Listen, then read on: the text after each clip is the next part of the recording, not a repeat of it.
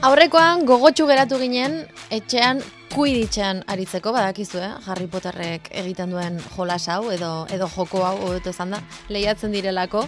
Eta aste honetan kirol elektroniko arraroenak ekarriko dizkigula, esan digu Ainoa Azkuek. Kaixo Ainoa. Kaixo leire. Ze gogotsu geratu ginen kuiditxarekin, ez da. Bai, zu, zu behintzat bai, eh?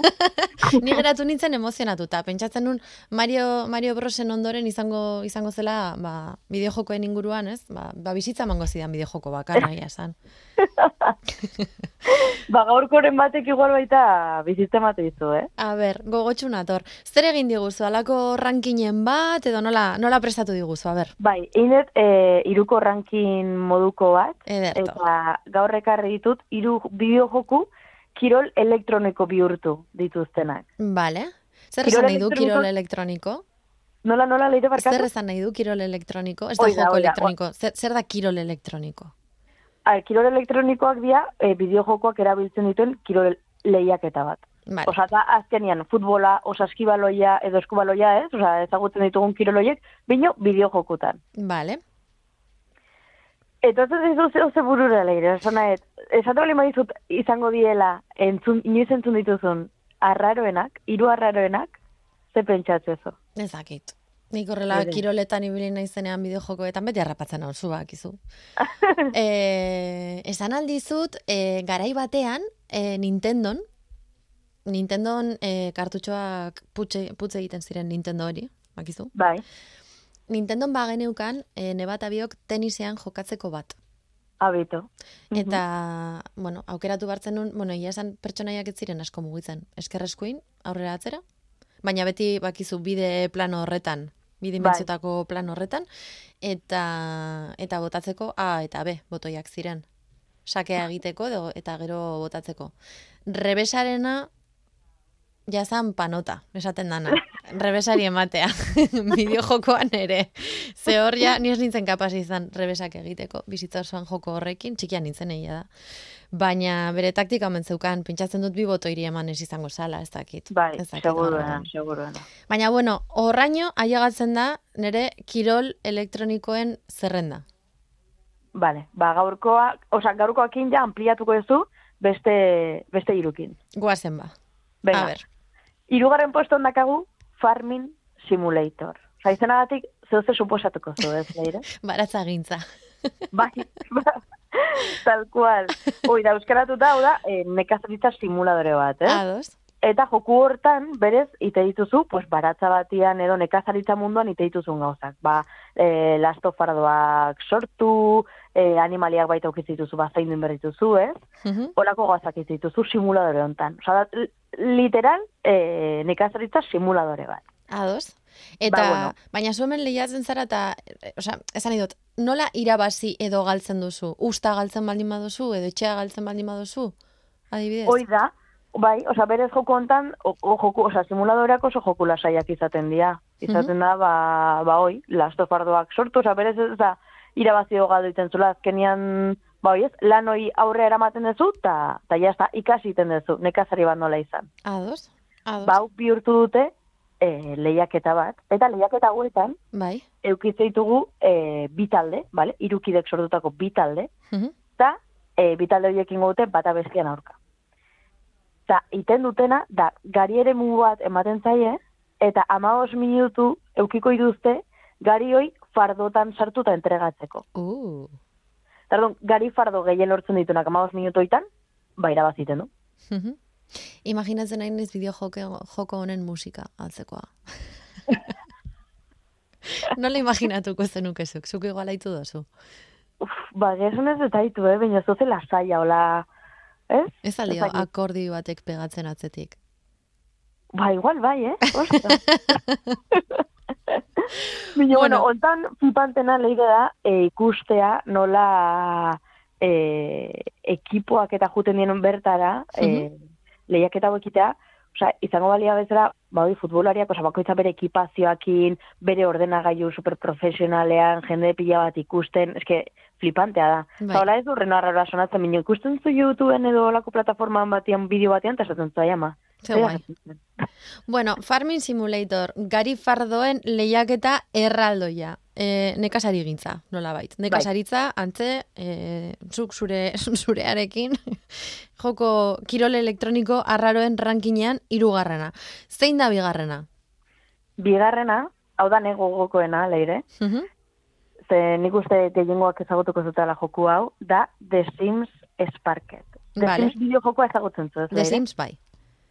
Bueno, despistatu mal balin badago irratian. Beste aldean Sims bideo jokoan, pertsonaiak sortzeitu zu, ez? Osa, sortzezu pertsonai bat, zerotikan, zuk sortzei jozu arupegitxoa, gorputza, arropa jartzei jozu, e, bere ezaugarriak, pertsonalitatean ezaugarriak, ez? Etxe bat erosten diezu, eta behaien bizitzan jabe bihurtzen zea. Mm Kontrolatu ite dituzu. Bai. Bino, nola bihurtu aiteken lehiak eta bat leire? Ba, ezakit, baina gran hermano egin zuten. Ostras. Orduan jendearen bizi modu lehiak eta bihurtzea.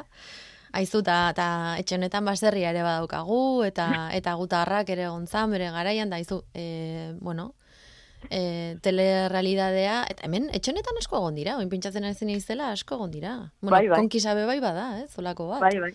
Bai, bai, egia esan, bai. Orduan, aizu, ba, ba, modan dagoen formatu bat dar, e, telerealidadea edo, edo dokurrealitiak, kasunetan ere ba, The Sims Spark ez dakit zeskatuko zaien egitea, baina nork irabazten du, zein behar da? Ez da, errealit, ez da, e, olako programa moduko bat, iten dia, iru simer, bale? Osa, iru simpan hartzen dira, uh talde bakoitzak ditu hoi, iru pertsona, eta talde hoitako bat izango da estilista, bai. pertsonai bat sortu berko du, bere fakzioekin eta, Bigarrena izango da, eraikitzailea, osea, arkitektoa edo, bueno, eraikiko duna etxia eta pixkatu nu bertxoi, eta hirugarrena izango da, historioa sortuta kontatzen duna. Mm Orduan, hartuko du pertsonai hoi, osea, pertsonai hoi, mundu txoi, eta ingo du horrekin e, historio bat. Eta guzti hau oberen iten duna, izango da, irabazlea. Bale. Ze guai, agustatzen zaita. Bai, egia zen nahiko, ezakit, enun pentsatzenik zimen inguruan zehose, orako zehose existituko zela, eta bitu. Ba, bai, hemen bai, bai apuntatuko nintzatekela, eh? Honetan, bai. Egin genezake, egin genezake talde, hainoa? Zuze izango zinateke leire. Ni kontakizuna. Kontakizuna ba. prestatuko nuke. Estelista eta erekitzailea beste bat utziko neoke. ba, ni erekitzailea, zik irugarrengoa bilatu behar dugu. Estelista bat behar dugu. Bai. Venga, ya está, negozioa eginda. Zein dago gure gure lehenengoa rankinean? Zein da lehena? A ber, hau jarri lehenengoa baina, baino igual ez da arrarena, bale? E, joku honen inguruan itzein dugu noiz bai, hemen uh -huh. Ta, da, geogeser jokua. Zer da hori? Vale eh, geogezer... Eh, Oiztan, bale, konturatu naiz, ez zare lanpanatzen edo zan zulan zuten hitz egiten dudanean. Bale, niretzat hau berria da, ez dakit zer den geogezer hau. Bueno, ba, oso joku guaia da, nik uste onta jolastuko zalan ez bai, lere geogezer da, oza, bideo ontan, bale, e, munduko leku random batean utziko gute, oza, munduko leku aleatorio batean, eta e, guk ingurua ikusita, asmatu behar dugu, ze puntu konkretutan gauden. Ze ondo hainoa, egin genezake hau e, munduko plazanekin e, lotuta, ez? Ibile ginen, sare, egin bili ginen programa hori egiten. Ni oso presnengoke, eh? munduko edo zintokitan usna zatela, eta, eta asmatuko dugu non nagoen. Igual problema gabe. Zu kultura askoak agazonen inguruan. Elkarrekin jun gaitezke honetara ere, geogezer honetara. Hordan, bideojokoan lagatzen zaituzte edonon, eta eta asmatu behar dute, bueno, asmatu behar duzu eh, jokalari bezala non zauden.